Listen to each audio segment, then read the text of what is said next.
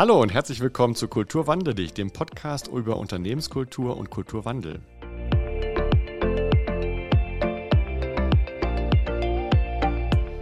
Mein Name ist Markus Schaper, wir sind in der zweiten Staffel. Es geht um Female Leaders und Female Leadership.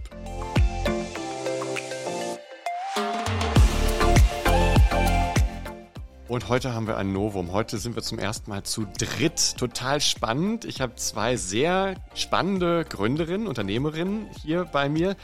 Und wir werden heute unter anderem über das, über ganz viel Nachhaltiges sprechen, aber auch über das Thema Verantwortungseigentum sprechen.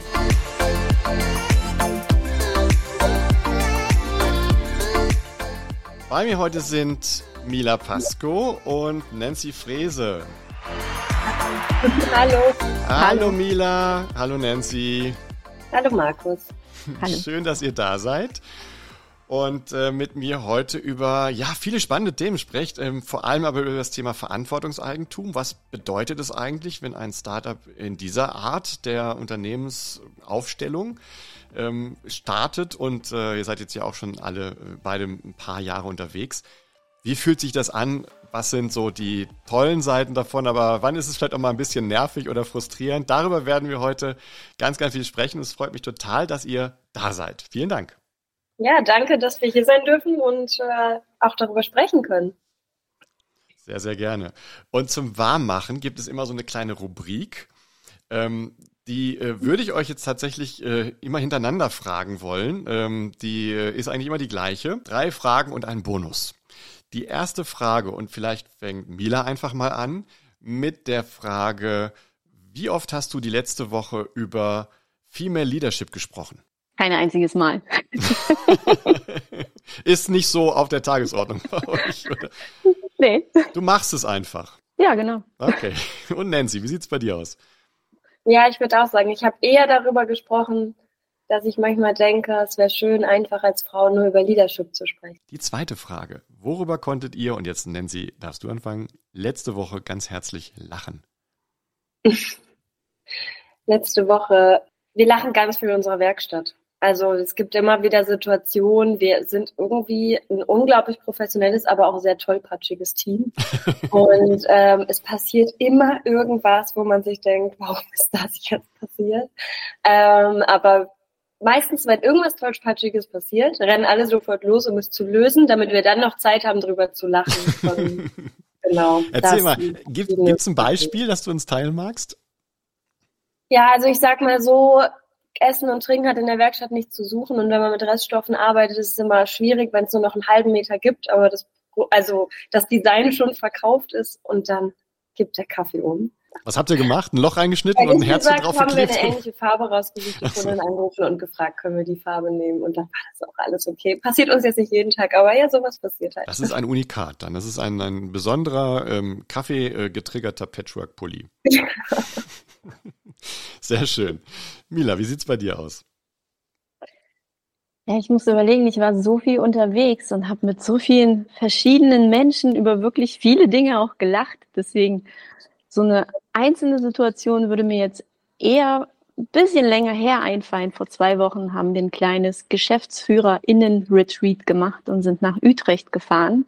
Also wir drei Gründerinnen. Ähm, und das war so ein wahnsinnig lustiges Wochenende. Und das, ähm, da sehe ich auch immer wieder, wie wichtig es ist, dass wir als digital oder remote aufgestelltes Unternehmen uns auch in Live und Farbe sehen und dann auch sowas machen wie Ausflüge weil es halt einfach, also drei Tage lang gelacht. Mir tat danach das Gesicht weh. Gibt es da auch eine, eine Situation, die du teilen magst? Nee, die darf ich nicht teilen, die uh, äh, Geschäftsgeheimnis. Uh. die eine fiel mir ein und dann dachte ich, nein, ich darf nicht drüber sprechen. Alles klar. Wen wünscht ihr euch denn für diese Folge in den ZuhörerInnenkreis, Nancy? Ja, gute Frage. Ich glaube, den Regisseur vom ZDF, den ich heute getroffen habe beim Beitrag, ähm, ich finde es schön, dass er da war, mit uns über ähm, Frauen in der Wirtschaft gesprochen hat.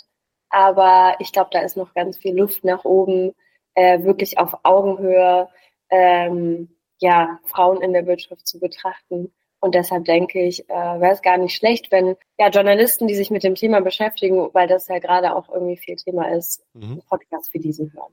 Liebe JournalistInnen, Es gibt hier, ich glaube, es sind inzwischen mal 36 ganz, ganz tolle Frauen in der Wirtschaft, über die es ähm, mehr zu erfahren sich lohnt. Und äh, hört einfach mal rein oder guckt zumindest mal die Namen durch. Da ist bestimmt jemand dabei, den man super interviewen kann. Mila, wer ist es bei dir? Ich glaube, wenn ich so aus eigener Erfahrung spreche, dann wünsche ich, dass ähm, möglichst viele Frauen zuhören, die vielleicht noch nicht mal drüber nachgedacht haben zu gründen.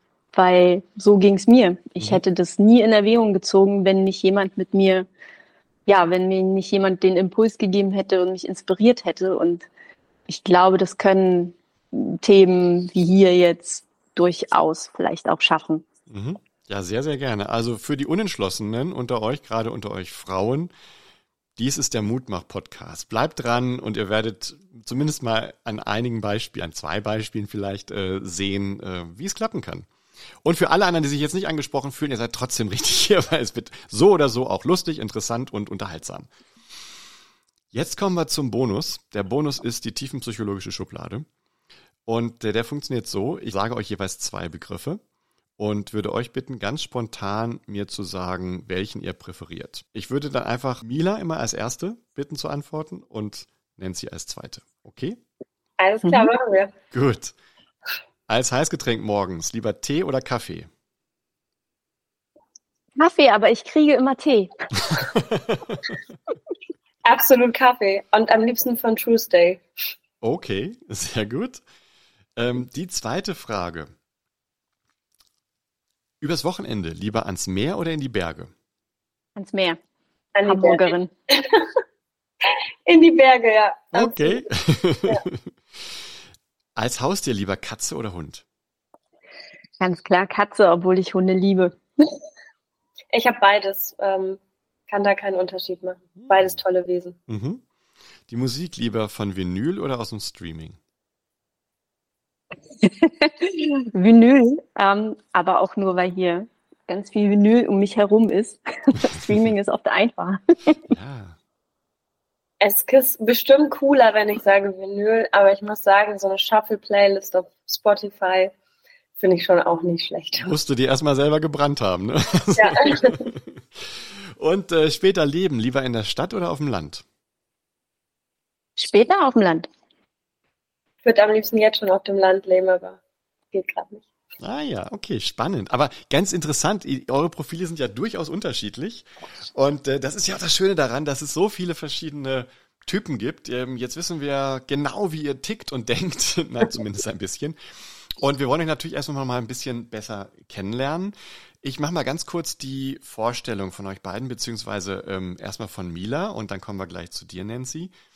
Ähm, Mina ist äh, ausgebildete Reiseverkehrskauffrau, hat dann einen Bachelor of Arts äh, in Magdeburg gemacht, in Cultural Engineering, da werden wir gleich mal drüber sprechen, was das jetzt genau ist. War dann an der Uni Rostock, hat Zusatzausbildungen in Bildung und Nachhaltigkeit gemacht, war dann zwölf Jahre lang in der Reisebranche, bei so, mit so spannenden äh, Rollen wie Travel Designer, Fernreisespezialistin, Produktmanagerin für Camperreisen nach Nordamerika und hat 2021 Wooden Valley gegründet. Darüber werden wir natürlich auch gleich noch sprechen. Mila, das ist ja total spannend ähm, und du hast es vorhin ja auch gesagt, ähm, du hast erstmal zwölf Jahre lang äh, gearbeitet, bevor du dich hast äh, sozusagen den Mut aufbringen können äh, zu gründen. Aber fangen wir doch mal mit dem Thema an, als Reiseverkehrskauffrau ausgebildet und dann Bachelor of Arts in Cultural Engineering gemacht. Erstmal, was ist Cultural Engineering und wie kommt man darauf? Ja, ich habe in so einem 0815 Reisebüro tatsächlich meine Reiseausbildung oder Reiseverkehrskauffrau-Ausbildung gemacht, mhm. ähm, weil ich dachte, ich muss äh, bestimmt ganz viel reisen in meinem Leben, das macht mir Spaß ähm, etc. Aber habe dann ziemlich schnell festgestellt, wie boring so ein Job ist im Reisebüro mhm. und brauchte dann ein bisschen äh, Herausforderung. Und Cultural Engineering war eigentlich ein Studiengang, der Kulturwissenschaften anbietet, aber mit einer gehörigen Portion äh, ja, Praxis im Sinne von Wissensmanagement, Logistik, Betriebswirtschaft. Und so die, das Ziel war eigentlich so den neuen Schnittstellenmanager, Managerin auszubilden für mhm. die Zukunft. Damals war das ein ziemlich hipper Begriff. 2003, ja. Spannend. Ich meine, das ist ja ein Podcast über Unternehmenskultur und Kulturwandel.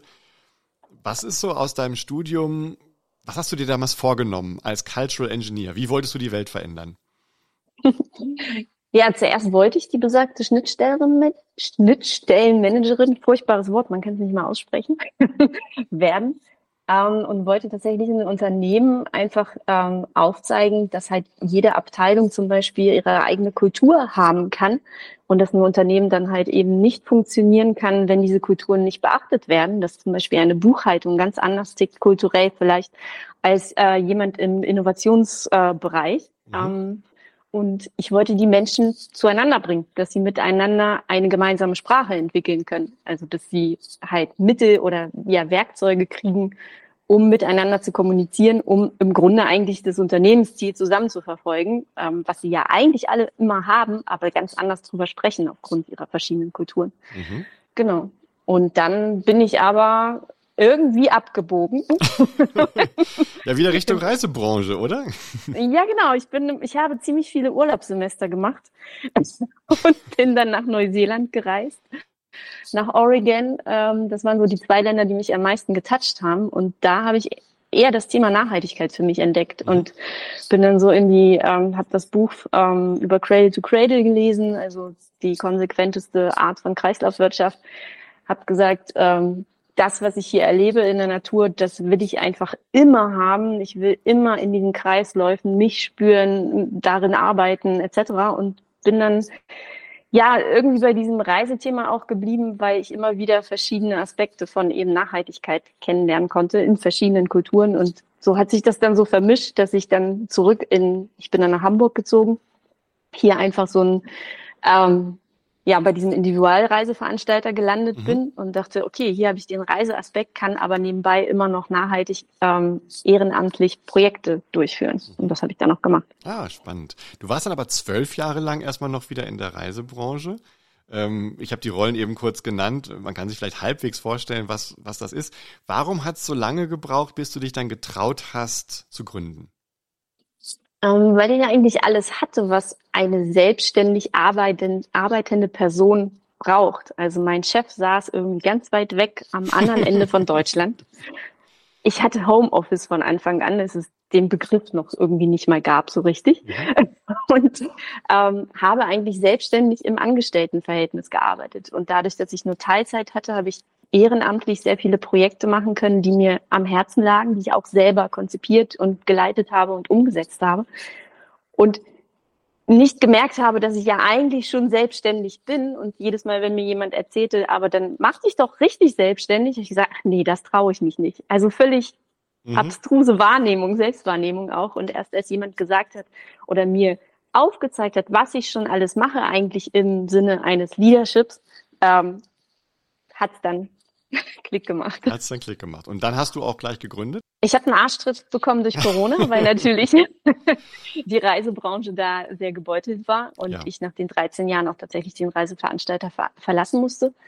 Ähm, für den ich aber super dankbar war. Es war nicht in einem Moment so, oh nein, jetzt verliere ich meinen Job, sondern das war das, was ich noch gebraucht habe, das i-Tüpfelchen.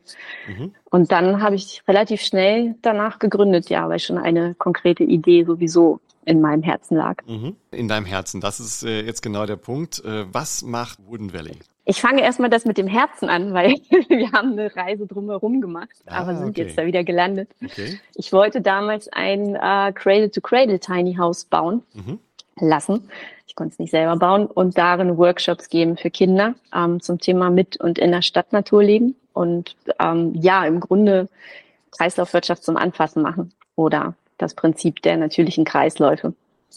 Und dann habe ich meinen alten Schulfreund getroffen, der mir halt eben diesen Impuls gegeben hat, mach es doch größer, bau doch nicht nur eins, äh, versorg doch Schulen damit, etc. Mhm. Ähm, damit kannst du mehr Kinder erreichen oder mehr Jugendliche.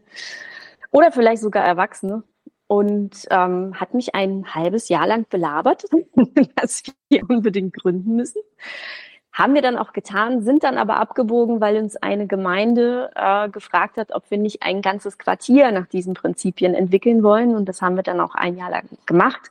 Das Projekt fand dann aber leider nicht statt und am Ende des Jahres, das war Ende 22, ähm, bin ich zurück zu meiner Tiny House Idee gekommen. Mhm. Und äh, jetzt sind wir im Begriff, tatsächlich eins zu bauen. Und das anzubieten für Bauherrinnen, für Architektinnen, äh, aber auch eben für Schulen, Bildungsträger, wo zu Themen der Kreislaufwirtschaft halt ähm, Workshops stattfinden oder was auch immer für Veranstaltungen, die halt diese Kreisläufe zum Anfassen. Also das Tiny House ähm. ist jetzt ein Veranstaltungsort geworden. Genau, es ist noch nicht gebaut, es wird jetzt gebaut und ähm, die, der Sinn von Wooden Valley, um darauf zurückzukommen, ist mhm. eigentlich die Begleitung beziehungsweise die Forschung, äh, Bildung und Praxis zum zirkulären Bauen zu fördern. Also wir sind eine gemeinnützige GmbH mit einem Forschungszweck zum Klimaschutz und wollen das durch zirkuläres Bauen halt umsetzen. Mhm. Und ihr seid in Verantwortungseigentum organisiert. Da kommen wir gleich nochmal drauf. Ähm, ja. Nancy, würdest du in ein Tiny House ziehen wollen? Ja, für eine gewisse Zeit, aber ich brauche hohe Decken ähm, zum Denken. Ich weiß nicht, aber irgendwie, wenn es über mir noch Platz ist, dann habe ich das Gefühl, ich kann irgendwie besser denken. Aber die Notwendigkeit dahinter sitzt, sehe ich auf jeden Fall. Und ich könnte auch, mir auch gut vorstellen, viele Bereiche in meinem Leben in Tiny Häusern zu verbringen. Mila, man kann doch bestimmt ein Tiny House auch mit Cabrio-Dach machen oder sowas, ne? So was man so aufschieben kann.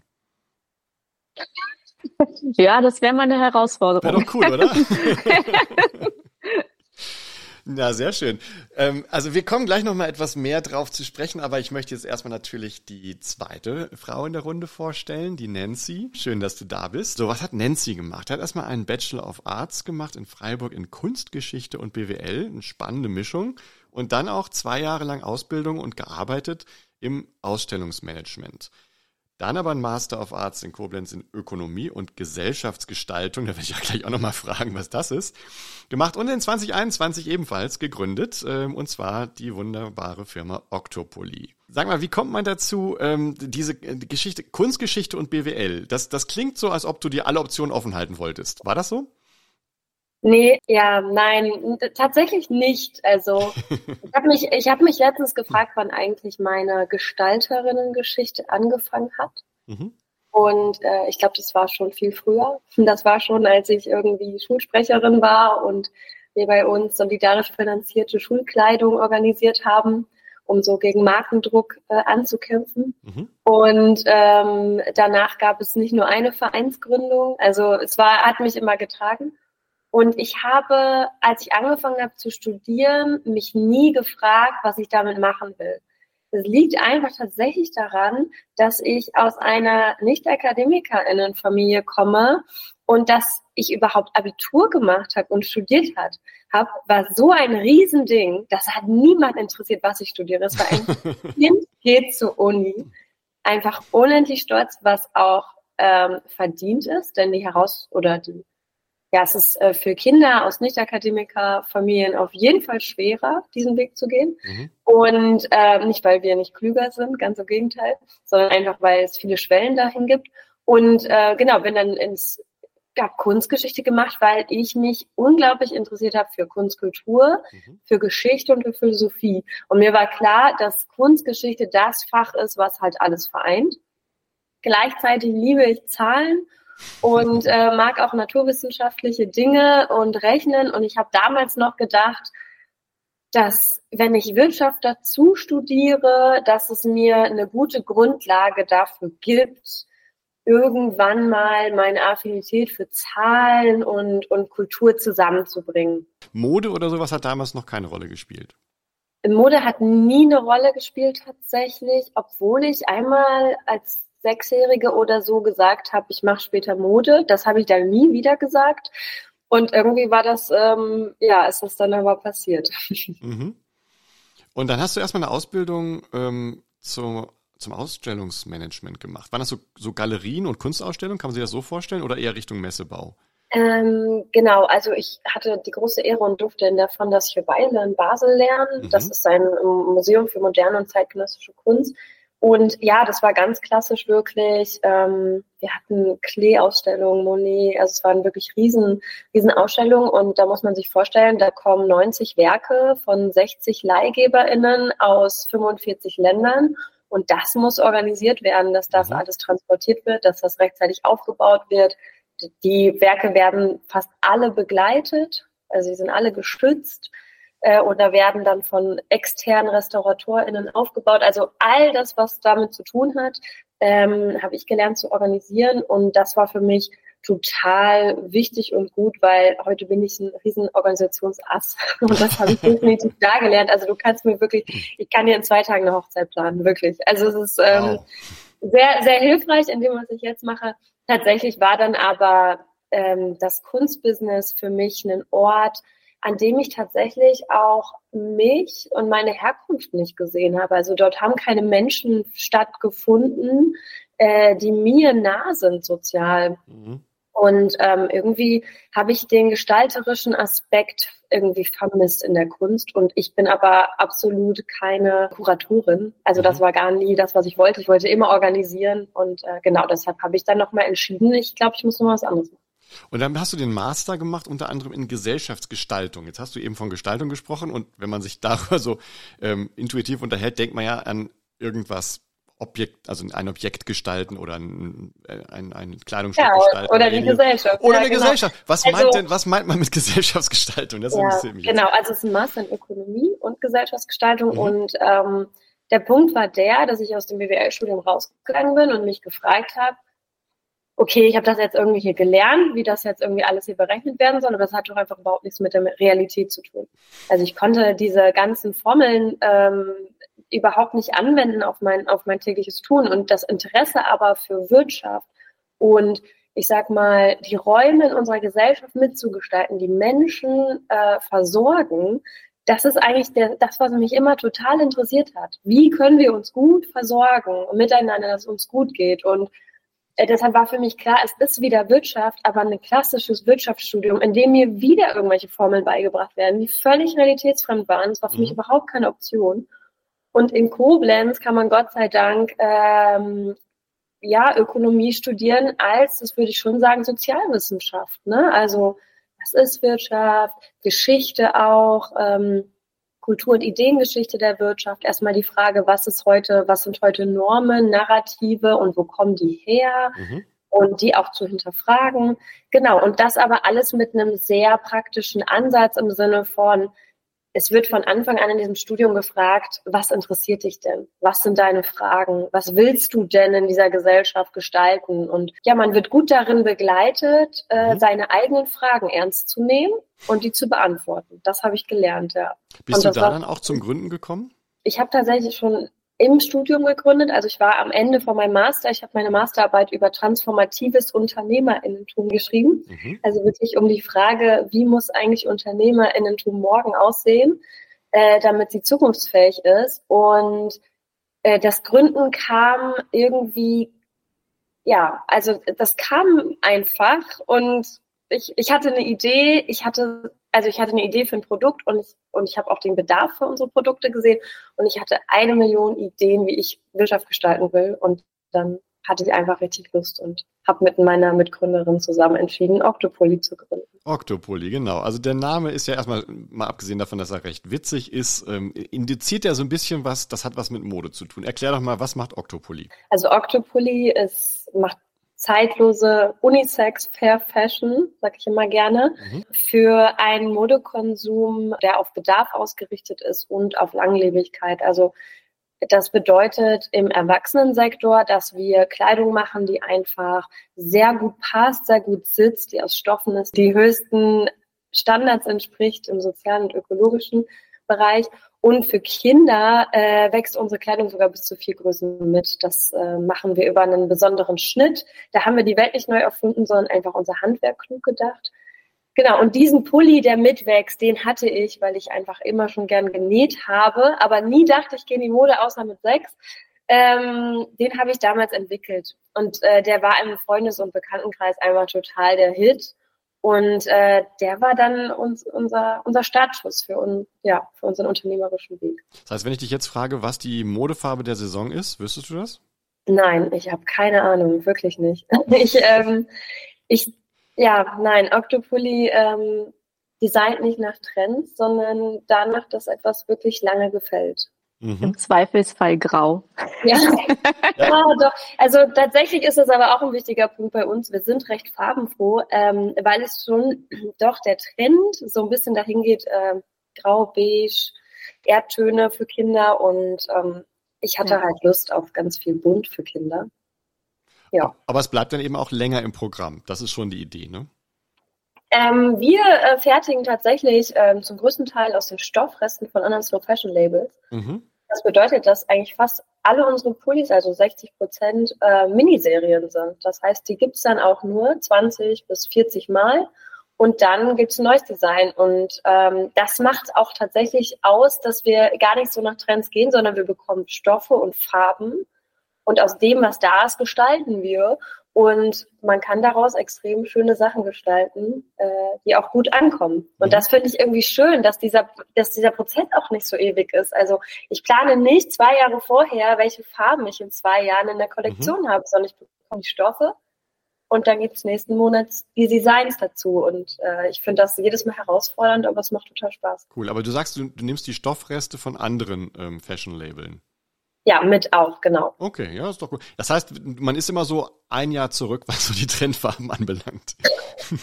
Na, oder halt äh, zehn Jahre voraus. Oder das, ja genau. Das ist das Schöne daran, ja. Man muss es ja nur in den Schrank hängen und lang genug warten. Irgendwann wird es da wieder modern. Ähm, oder es passt einfach so gut, dass es automatisch zum Lieblingsteil wird. Oder das. Mila, würdest du dir so ein Octopulli besorgen wollen? Definitiv und ich äh, schäme mich jetzt schon, dass meine Tochter eigentlich noch keinen hat. Sie ist neun. Nancy, wir müssen sprechen. Ich sehe seh euch beide in Octopolis im Tiny House ähm, gemeinsam, ja, ich weiß auch nicht, was, was tun, aber.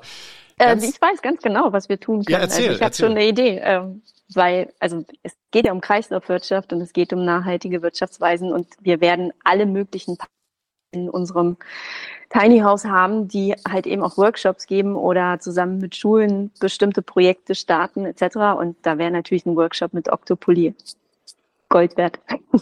Ja, absolut. Und ihr werdet natürlich über Verantwortungseigentum gemeinsam sprechen, weil das ist etwas, was euch vereint. Nicht nur die Liebe zu Nachhaltigkeit, äh, die Liebe zum Gründen, der Mut auch, ähm, so ein Startup jetzt mal wirklich in Angriff zu nehmen und sich reinzuwerfen in ja, in die, in die ja doch harte Wirtschaftsrealität und in die, in die Wirtschaftswelt und zwar mit einer, in einer Art und Weise, wo man eben nicht auf große Investorengelder äh, setzt, äh, sondern das Ganze ja in Verantwortungseigentum macht. Jetzt äh, müssten wir vielleicht mal erklären für diejenigen, die äh, sich in diesen Begriffen nicht so auskennen. Was, was meint Verantwortungseigentum? Wie habt ihr das äh, für euch interpretiert, Nancy?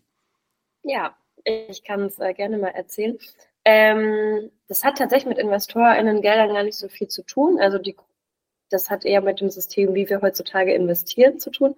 Mhm. Ähm, also Verantwortungseigentum hat drei, drei Grundsätze und der eine ist, ähm, dass Unternehmen in Verantwortungseigentum nicht auf den Exit aus sind. Also man gründet nicht und baut nicht auf, um dann zu verkaufen, sondern der gewinnbringende Verkauf ist von Anfang an ausgeschlossen.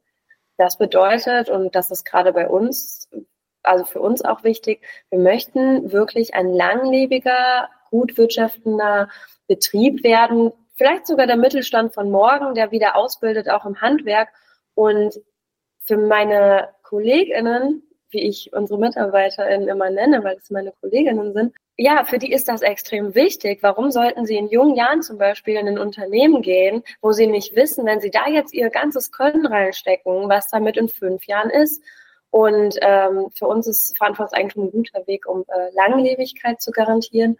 Es bedeutet aber tatsächlich auch, dass ähm, Gründerinnen und Gründer in Verantwortungseigentum über eine Gründungskompensation vergütet werden. Also das bedeutet, man macht von vornherein klar aus, was zu welchem Zeitpunkt, äh, welchem Stadium des Unternehmens die äh, Menschen, die es gegründet haben, als Bonus bekommen, mhm. weil sie diesen ganzen Gründungsstress hatten, weil sie ähm, ja, also weil das natürlich viel mitbringt, auch so eine Idee zu gründen, aber die Idee ist dahinter nicht, ich hatte einmal eine Idee, ich habe reingesteckt und mein Leben lang kann ich dann rausnehmen, wenn es dann später ein fester Betrieb ist, der monetäre Werte schafft und ich bin vielleicht gar nicht mehr vor Ort oder was auch immer, sondern es geht wirklich darum, es wird gemeinsam etwas aufgebaut, was dann auch gemeinsam ähm, für einen wirtschaftet. Das bedeutet nämlich, ich kann nicht einfach Gewinne aus dem Unternehmen nehmen. Ich bekomme genauso ein Gehalt wie alle anderen auch. Und die ähm, Gewinne müssen im Unternehmen verbleiben oder dürfen gespendet werden. Aber natürlich können auch InvestorInnen reingehen und können natürlich auch Gewinnbeteiligung bekommen. Also es ist ein ganz normaler Wirtschaftsorganismus, der auch finanziert werden kann. Mhm der auch als Business Case extrem spannend sein kann, weil wir wissen jetzt schon, dass Unternehmen in Verantwortungseigentum sehr stabil sind, eben weil sie keine Zwischenausschüttungen machen. Jetzt kann ich das mir bei euch auch noch ganz gut vorstellen, wenn du sagst, die, die Kleidung, die wir produzieren, die soll eben auch langfristig, diese Idee soll auch langfristig bestehen bleiben und deshalb haben wir das ähm, etwas restriktiver gemacht, dass man es eben nicht so ohne weiteres jetzt verkaufen kann oder den, auch den Purpose ändern kann und ähnliches. Mila, jetzt vielleicht mal zu dir. Entschuldigung, ja, aber nur, weil du so auch hm. das Wort Nachhaltigkeit gesagt hast, ne? auch ein großer Punkt der Nachhaltigkeit. Wir bauen jetzt Ressourcen ein, da werden Ressourcen reingesteckt. Ähm, wenn das verkauft wird, man weiß ja nicht, was dann damit passiert dann kann ein Unternehmen noch so nachhaltig sein, wenn es dann aber diese Ressourcen nicht langfristig in den Impact stecken kann, als das, wofür es aufgebaut wurde, dann kann auch das extrem unnachhaltig sein. Also, dass man einfach in dem Genau. Nochmal nee, nee, da, ja. das verstehe ich das auch. Ähm, jetzt äh, nochmal, Mila, zu deiner Idee. Du hast jetzt ja sowieso schon eine gemeinnützige GmbH gegründet. Äh, das heißt, da steckt ja schon, na, zumindest der Gemeinnutz, äh, automatisch in der Unternehmensform mit drin. Warum dann noch zusätzlich Verantwortungseigentum? Gute Frage. Wir waren zuerst eine UG, wir waren keine G GmbH mhm. und wussten noch nicht, wohin die Reise geht. Was uns damals eigentlich wichtig war, äh, war von vornherein ja der Aspekt, den Nancy jetzt auch schon erklärt hat, ähm, dass ähm, die Stimmrechte halt eben nichts mit dem Geld zu tun haben in, im Unternehmen. Und ich hatte auch tatsächlich viel mehr persönliche Gründe damals in Verantwortungseigentum zu gründen, als dass es jetzt ähm, so ganzheitlich betrachtet auf die Gesellschaft war. Also mir das ganzheitliche war, ich habe keinen Bock auf Wirtschaft, weil es so, ähm, und das Persönliche war dann eher so mein Ver eigenes Verhältnis zu Geld. Also ich habe eine schwierige Kindheit, www.schwierigekindheit.de mit meinen Großeltern, die halt sehr viel Geld gehortet haben und das nie irgendwie für irgendwas verwendet haben, sondern äh, ja, es war dann einfach weg und sie haben eigentlich für den Unternehmenszweck Familie, sprich Enkelkinder, Kinder etc., das Geld nie reinvestiert, um das mal so mhm. zu übertragen auf diese familiäre Geschichte. Und ich fand das so immer so irrational, wie man das machen kann und wollte, glaube ich, also ich glaube, das prägt ganz schön dieser Bezug zu Geld, ähm, wenn man den dann so extrem erlebt, dass dann meine Eltern auswandern mussten aus Polen, weil sie halt einfach wirtschaftlich nicht überleben konnten und meine Großeltern trotzdem keinen Cent rausgerückt haben. Ähm, und wir dann quasi in Deutschland gelandet sind, ähm, alles neu aufbauen mussten etc. Und das hat mich in dem Sinne geprägt, dass Geld halt einfach nichts, ja, mit dem Unternehmenszweck zu tun haben sollte. Also, habe ich mich das jetzt verständlich ausgedrückt? Ich habe den Faden gerade kurz verloren.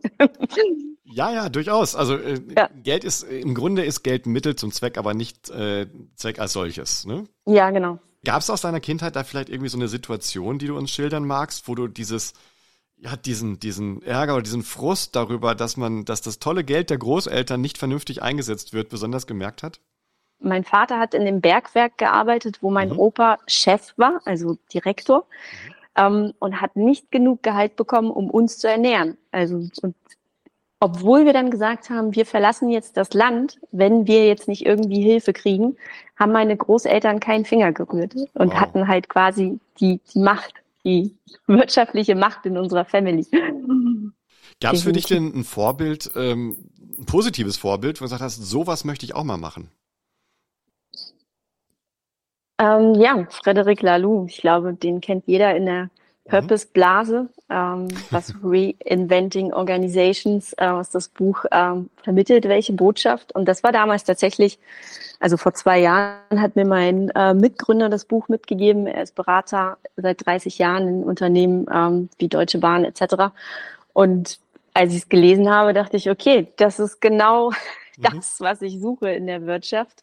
Ähm, das positivste Beispiel, dass es anders geht. Und das hat mir ziemlich viel Mut gemacht, dass man halt eben Wirtschaft anders denken kann und Verantwortungseigentum ist im gleichen Atemzug dann über meinen Schreibtisch gelaufen. Ich glaube tatsächlich über ähm, Einhorn. Ich bin mir aber auch nicht mehr ganz sicher. Mhm. Hatte dann das Buch noch gelesen und dachte, yes, bitte jetzt hier auf meinen Schreibtisch auch. das ist es, genau. Ähm, ist das nicht, Nancy, manchmal ein bisschen lästig auch, wenn du ganz viele Leute hast, die mitentscheiden wollen und über alle möglichen Fragen dann informiert werden müssen und irgendwelche Entscheidungsprozesse müssen dann mit allen getroffen werden. Wie macht ihr das operativ und ganz praktisch? Mm, also ich glaube, das muss man nochmal klarstellen. Ne? Also es gibt, ähm, ich kenne eigentlich kein Unternehmen in Verantwortungseigentum, was nicht äh, in Richtung New Work-Strukturen geht. Mhm. Das ist natürlich überhaupt keine Bedingung von Verantwortungseigentum. Also die, die, das Wichtige daran äh, zu verstehen ist einfach wirklich, dass man sagt, ähm, die Ressource Geld ist ein wichtiger Teil im Unternehmen, damit das Unternehmen bestehen kann, damit es wirtschaften kann. Aber Geld soll nicht quasi die Ressource werden, die am Ende eigentlich erwirtschaftet werden soll. Nee, also obendrauf noch auf den schon längst erfüllten Unternehmenszweck. Mhm. Also da meine ich jetzt zum Beispiel, wenn doch schon genug Gewinne da sind, die man zurückgelegt hat, damit das Unternehmen sicher ist, wenn die Gehälter angepasst sind und all diese Dinge, warum muss dann noch mehr Geld gewirtschaftet werden? Ähm, und das ist ja oft äh, dann dafür da, um Leute auszuzahlen, die ja am Unternehmen beteiligt sind. Das ist ja auch in gewissem Maße okay, aber das darf halt nicht unendlich viel sein. Und die Tatsache beim Verantwortungseigentum, dass einfach dieser dieses Geld und das Rausnehmen in vielen Bereichen gedeckelt ist, ähm, ja, das sorgt dafür, dass man über die Dinge spricht, die im Unternehmen wichtig sind. Also mhm. es wird einfach weniger über Geld und Geldverteilung gesprochen und was machen wir jetzt mit den Gewinnen, sondern mehr, was braucht das Unternehmen, äh, was, was, was, was sind gerade für interne Strukturen. Und ich glaube, genau deshalb entstehen auch viel mehr Dialogstrukturen im Unternehmen einfach. Ja, weil man einfach sich Gedanken machen muss, was, was machen wir denn jetzt mit dem, was wir erwirtschaftet haben, wenn es eben nicht die eine Position ganz oben gibt, die sagt, ah, wir haben Plus gemacht, ich wollte mir eh ein neues Auto kaufen. Mhm. Also es ist, also ich glaube, dass viele, und das ist bei uns im Unternehmen so, dass unsere Mitarbeitenden haben Lust, mitzubestimmen, was mit dem Geld passiert, weil sie das Gefühl haben, und das ist nicht nur ein Gefühl, sondern die Wahrheit, aber das muss man ja erstmal fühlen und wahrnehmen, dass sie das mit erwirtschaftet haben. Mhm. Und deshalb möchten sie darüber sprechen. Ich, wir sind eine ganz normale GmbH, halt in Verantwortungseigentum. Ich habe natürlich die Rechte auch, selber zu entscheiden. Ich müsste nicht so New Work organisiert sein. Aber ich glaube, das bringen einfach Menschen mit, die mhm in Verantwortungseigentum gründen und auch Menschen, die in Unternehmen arbeiten in Verantwortungseigentum. Also es, es ist nicht lästig, weil es eher eine Lust ist am gegenseitigen Dialog. Wie, ja. wie, kann, wie kann ich mir das vorstellen? Nehmen wir an, ähm, jemand hätte jetzt die Idee, den Okto-Gummistiefel äh, zu erfinden und den ins Programm aufzunehmen und bringt diese Idee jetzt ein. Was passiert dann? Ja, ich glaube, dann passiert das, was in vielen Unternehmen passiert, die gut strukturierte äh, Dialogräume äh, äh, haben. Dann wird darüber gesprochen, ob das Sinn macht, äh, ob das ähm, gut funktioniert. Und bei Octopoly, äh, ob das auch zu dem Bedarf der KundInnen passt. Das ist bei uns ein Riesenteil, äh, also ein Riesenbereich. Wir besprechen alles, was wir vorhaben, mit unserer Community ab oder die Ideen kommen sogar in großer Nachfrage aus der Community. Also da darf jeder mitsprechen. Nein, da darf nicht jeder mitsprechen. Da sprechen die Leute mit, die in dem Bereich Expertise haben. Ob das finanziert werden kann, machen die Leute, die Ahnung von Zahlen haben. Ob das umgesetzt werden kann, machen Menschen, die Ahnung von Schnitt haben. Ähm, ob das nachhaltig möglich ist, machen Leute, die im Produktdesign äh, sind.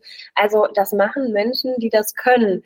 Ähm, ich glaube, dass es einem Unternehmen nicht gut tut, wenn jeder mitsprechen darf, nur damit jeder die Meinung sagt. Ich glaube, dass ein Unternehmen eine, eine Struktur sein sollte, in der Expertisen gut verteilt sind und mhm. auch gut gehört werden. Also man ist natürlich in Verantwortungseigentum, äh, also da gibt es die Gründerin und das sind auch die Eigentümerinnen. Ähm, und also der einzige Punkt ist, dass die Eigentümerin aber nicht alleine entscheiden, also Gelder aus dem Unternehmen für private Zwecke zweckentfremden dürfen. Mhm. Und aber die Menschen, die im Unternehmen arbeiten, sind ja nicht direkt Eigentümer. Dass es aber natürlich dazu kommt, dass man gemeinsam äh, monetäre Werte schafft und auch mit denen über die bestimmen will. Ähm, dazu kommt es ja eigentlich in jedem Unternehmen. Also das ist ja das Absurde. Auch in einem Unternehmen, was nicht in Verantwortungseigentum ist, äh, sorgen ja viele Menschen dafür, dass überhaupt diese Gelder zustande kommen. So, und jetzt ist es aber im Verantwortungseigentum vielleicht eher Kultur, ähm, dass nicht eine Person über alles bestimmt sondern mehrere, aber das hat jetzt im Endeffekt nicht direkt was mit Verantwortungseigentum zu tun. Mhm. Ja, ich frage mich schon, wenn du, äh, wenn du als Mitarbeiter zum Beispiel ähm, sicherstellen möchtest, dass die Firma, für die du arbeitest, auch äh, in Zukunft sozusagen in dem Purpose weiterhin aktiv ist, äh, der dich dann auch damals gegriffen hat, äh, mhm. dann wäre es ja schon schön, wenn du auch tatsächlich mitbestimmen dürftest. Und zwar nicht im Sinne des klassisch des Mitbestimmungsrechtes, sondern eben auch als Miteigentümer. Was habt ihr da für Formate, um das möglich zu machen? Ich denke, das ist die Frage einfach, also es hat auch mit einer Größe zu tun. Ähm, also ich weiß auf jeden Fall, dass einige, und das haben wir auch in unserem Gesellschaftsvertrag, das auch über Mitarbeiter-GBRs lösen. Also das gibt es ja nochmal extra Strukturen, äh, wo es irgendwie klar ist, dass es ganz gewisse Entscheidungen gibt, äh, die, sage ich mal, so in eine Unternehmensrichtung und im Purpose eingreifen, dass das nur funktioniert, wenn da alle mitgehen. Ich glaube, bei einzelnen Produktentscheidungen tut man sich schwer, wenn das mit jedem diskutiert werden muss. Und bei uns im Team gibt es genug Vertrauen, dass wenn die Mehrheit sagt, wir machen das, äh, dass die eine Person, die nicht dabei war, äh, auf jeden Fall auf die Expertise vertraut und sagt, wenn ihr sagt, das machen wir, dann stehe ich dahinter. Mhm. Gab es mal eine Entscheidung, wo du gesagt hast, hm, ich bin mir nicht sicher, ob das jetzt die richtige war, aber weil sie halt durch alle gebackt wurde, schließe ich mich da mal an? Ja, also es gab auf jeden Fall schon Produktideen, wo ich gedacht hätte, dass das auf jeden Fall nachgefragt und das wollen wir und wo ähm, mein Team mir ganz klar gezeigt hat, das kann man oder das ist schon gut gelöst auf dem Markt. Da müssen wir jetzt nicht auch noch ein Produkt auf die, in die Welt bringen, mhm. ähm, was, was, was es dann noch zusätzlich gibt. Ne? Also ähm, ja, solche Situationen gab es auf jeden Fall. Mhm. Mila, wie macht ihr das, wenn ihr unterschiedlicher Meinung seid, wie das nächste Tiny House aussehen soll oder welche Services ihr anbieten wollt oder welche Veranstaltungen ihr machen wollt? Wie löst ihr das Problem?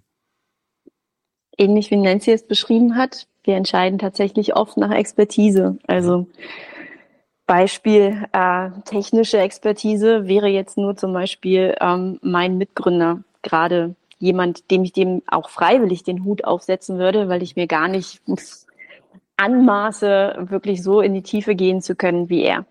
Oder was das Coaching betrifft und Beratung von Bauherren, dass halt äh, der andere Mitgründer wiederum hier 30 Jahre Berufserfahrung mitbringt. Also da sich hinzustellen und zu sagen, ja, aber ich habe trotzdem keine Lust drauf, weil keine Ahnung was, ist halt auch unprofessionell. Also, und ich glaube, das muss man sich schon dann spiegeln, dass wenn man ohne Expertise auf seiner Meinung beharren will, dass das nicht der beste Weg ist für eine Organisationskultur. Mhm. Und daher würde ich da voll mitgehen. Ähm, jeder hat seinen Bereich und ähm, das hat seine, ihre Berechtigung.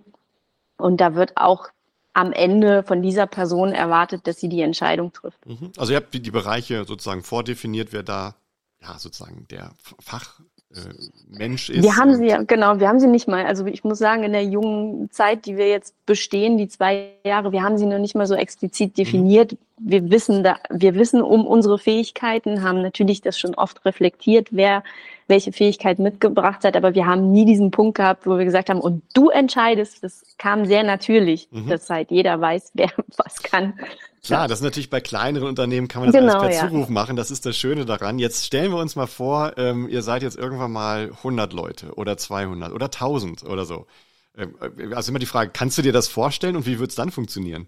Also ich persönlich möchte gar nicht, dass wir so groß sind. Okay. genau aus diesem Grund, weil dann, also ich stelle es mir unheimlich schwer vor, das dann so aufzubauen, obwohl es da auch schon gute Beispiele gibt. Ähm, auch bei Frederic Laloux zum Beispiel in dem Buch.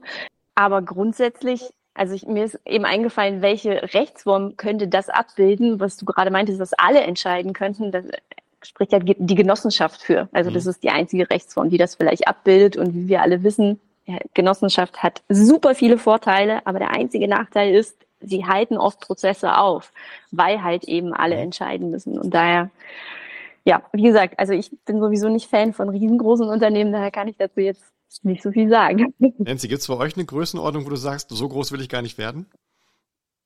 Ähm, ja, ich glaube, äh, dass es vielen Unternehmen nicht unbedingt gut tut, jetzt äh, in Mitarbeitendenzahlen zu kommen, die eigentlich ganze Städte füllen könnten. Aber so ein guter Mittelstand, äh, den kann ich mir auf jeden Fall schon vorstellen. Ich wollte noch mal zu dem Thema sagen, um das noch mal so so positiv zu drehen. ähm, was macht denn quasi Verantwortungseigentum möglich?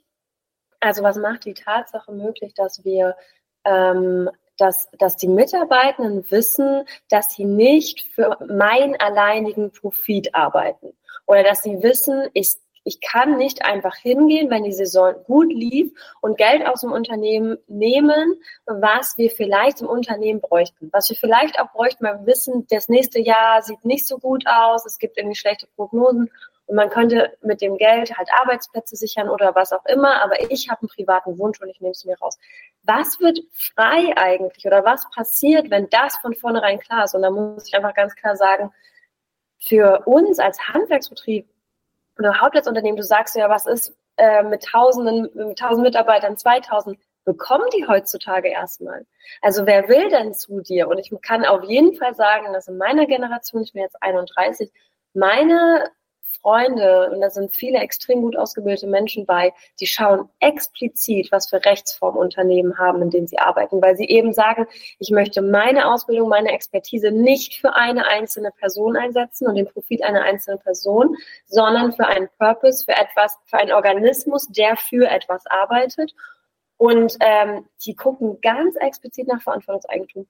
Und ich finde das, also für mich als Unternehmerin, ist das total schön, weil mir dieses Versprechen, was ich dadurch gebe, ja auch total viel Stress nimmt. Mhm. Weil wir einfach als Arbeitgeber wirklich attraktiver sind für junge Leute.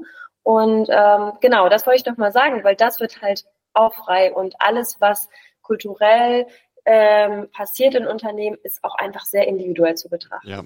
Also jedes Unternehmen ist ein eigener Organismus, hat eigene Menschen, hat eigene Charaktere und ich glaube, es ist, man tut gut daran, das nicht über alle drüber zu stülpen. Mhm. Und was muss ich noch einmal sagen, Verantwortungseigentum ist auch nicht die Antwort auf alles und das will sie auch nicht sein, sondern es ist einfach die Antwort auf diese Geldentnahmefrage und auch über eine Vererbungsfrage und that's it. Also es ist so trocken und langweilig, genau. aber es macht halt viel möglich. Ja, wie du ja auch sagst, du, man kann ja auch vieles gestalten äh, und äh, man könnte natürlich auch äh, Komponenten einer genossenschaftlichen Organisation ähm, oder einer Mitbestimmungslogik äh, mit äh, einbringen, bei der vielleicht dann doch, wenn es zu einem, einer Pattsituation kommt, ähm, der ähm, Circle-Leiter oder der ne, beste Experte oder die Expertin dann am Ende das letzte Wort hat. Also das kann man ja alles machen.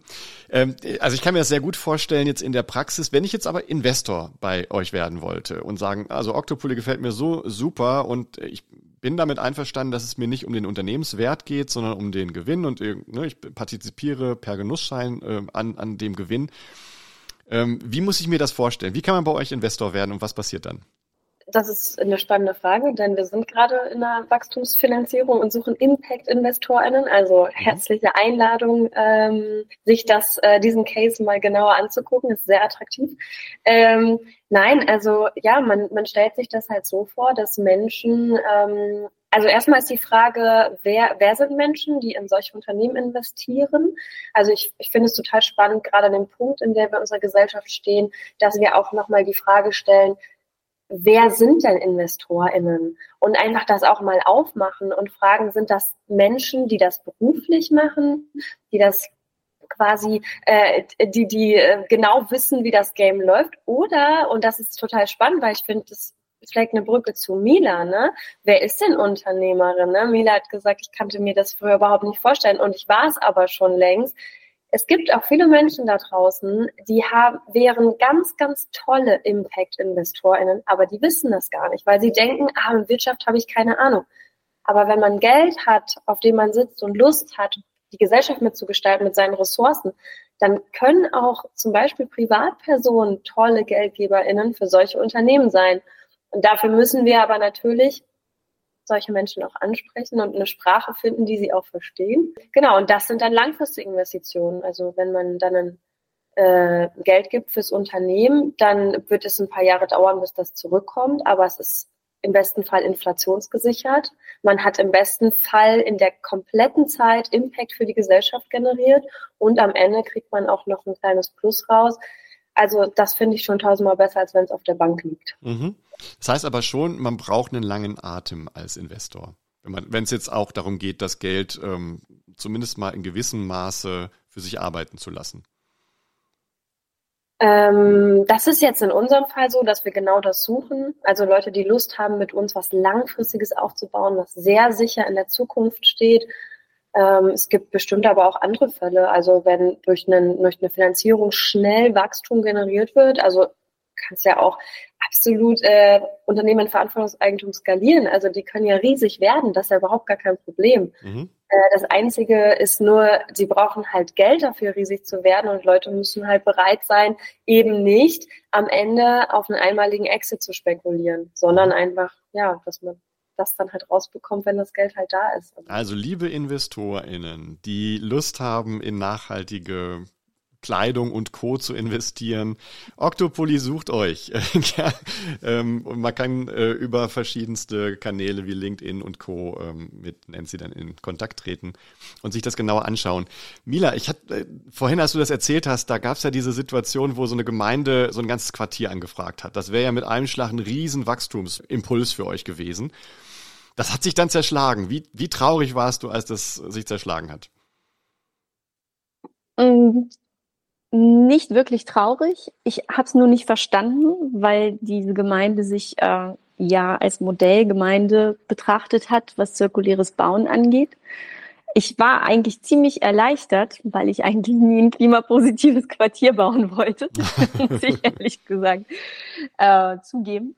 Und ich war happy, weil wir unheimlich viel gelernt haben in dem Jahr. Wir hätten das, das alles, was wir jetzt für das zweite Jahr ähm, benutzen die ganze Zeit, nie gelernt, wenn wir dieses Projekt nicht hätten machen mhm. können mit, mit der Gemeinde. Deswegen, das war ein Learning ohne Ende und hat tatsächlich auch unseren Unternehmenszweck am Ende sehr geschärft und unsere Mission, nämlich eben die Begleitung von Kommunen und Gemeinden zum zirkulären Bauen, mhm. weil wir halt einfach all die äh, Fettnäpfchen und Fehler und Fuck-ups, die wir natürlich auch gemacht haben, ähm, ähm, gut sichtbar hatten nach dem Jahr. Was war dein gut Lieblings reflektieren können. Was war dein Lieblingsfuck-up?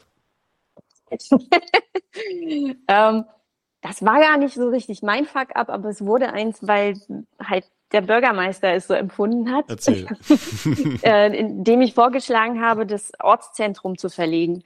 Aber es war nur ein, was wäre denn, wenn? Und dann würde dann die S-Bahn hinkommen und mobilitätstechnisch würde das viel nachhaltiger sein, wenn der Ortskern da wäre. Es war nun wirklich ein Vorschlag, aber es wurde falsch aufgenommen und nach stand ich nicht mehr so gut in der Kreide quasi. Ein kleines Kommunikationsdesaster. genau. Ups. Das war aber nicht der Grund, warum es dann äh, nicht geklappt hat. Nein, definitiv. Okay, sehr schön. Nancy, hast du auch einen kleinen Fuck-up zu, ähm, zu teilen mit uns? Ja, ein, viele. Also ich würde es auf jeden Fall so sehen, wie es Mina sagt. Ich bin ähm, ich habe überhaupt nicht den Anspruch daran, alles perfekt zu machen. Ich habe den Anspruch daran, wirklich eine richtig gute Unternehmerin zu sein. Und äh, das bedeutet, dass ich die ganze Zeit lernen muss und äh, Fuck-ups haben muss. Ähm, ja, also ich meine mal den witzigsten, ich weiß gar nicht, wo das herkommt, aber ich habe wir, wir haben tatsächlich, ähm, wir sind gewachsen ohne äh, typisches ähm, Advertisement. Also wir haben kein Performance-Marketing-Budget mhm. gehabt und auch keine Ads geschaltet und trotzdem ähm, durften wir sehr, sehr viele Produkte in den letzten zwei Jahren verkaufen. Und dann habe ich gedacht, ähm, ich muss aber Werbung machen. Und irgendwie, ich weiß nicht, ob ihr das kennt, aber man hört ja ständig Radiowerbung ist so toll. Und dann sagt die Radiowerbung immer, wie toll Radiowerbung ist. Und ich war so davon gebrainwashed, dass ich wirklich dachte, so Radiowerbung ist das Krasseste. Und dann habe ich tatsächlich selber einen Spot auch aufgenommen, weil es irgendwie fand, hatte ich da auch richtig Bock drauf über Octopoly und habe irgendwie ja, knapp 2000 Euro in eine Radiowerbung versammelt, die überhaupt nichts gebracht hat. Ähm, ja, und heute würde ich keine Radiowerbung mehr schalten. Und das war relativ am Anfang und das mhm. erzähle ich, weil das wirklich, das war am Anfang, war das so viel Geld für uns. Ja. Und es ist immer noch viel Geld, aber es war am Anfang, es hat wirklich ähm, entschieden über, kaufen wir jetzt noch die dritte Nähmaschine oder nicht. Und ich dachte, wenn wir Radiowerbung machen, dann können wir eine vierte kaufen. Ja, war halt nicht so. Jetzt haben wir trotzdem vier Nähmaschinen. Marketing hat viel mit Ausprobieren zu tun. Ne? das war, glaube ich, einer dieser Lernerfahrungen, die durch ähm, ja ein Failure passiert ist. Jetzt weiß ich, also bei Octopoly euch kann man im Online-Shop kaufen. Ähm, sag doch mal die Adresse für diejenigen, die jetzt sagen, ich brauche unbedingt so einen. Ja, octopulli.de und Octopulli mit K, also wie der Oktopus. Wie der Oktopus. Hat das irgendwas mit Octopussy zu tun oder wie kommt der Name zustande? Nein, auch wenn das immer gerne genannt wird, das hat damit zu tun, dass wir dachten, es wäre einfach ultra cool, ein süßes Tier im Logo zu haben. Und ähm, ja, das war tatsächlich die beste Marketingentscheidung, die wir jemals treffen konnten, denn unsere KundInnen sprechen von ihrem Oktopulli.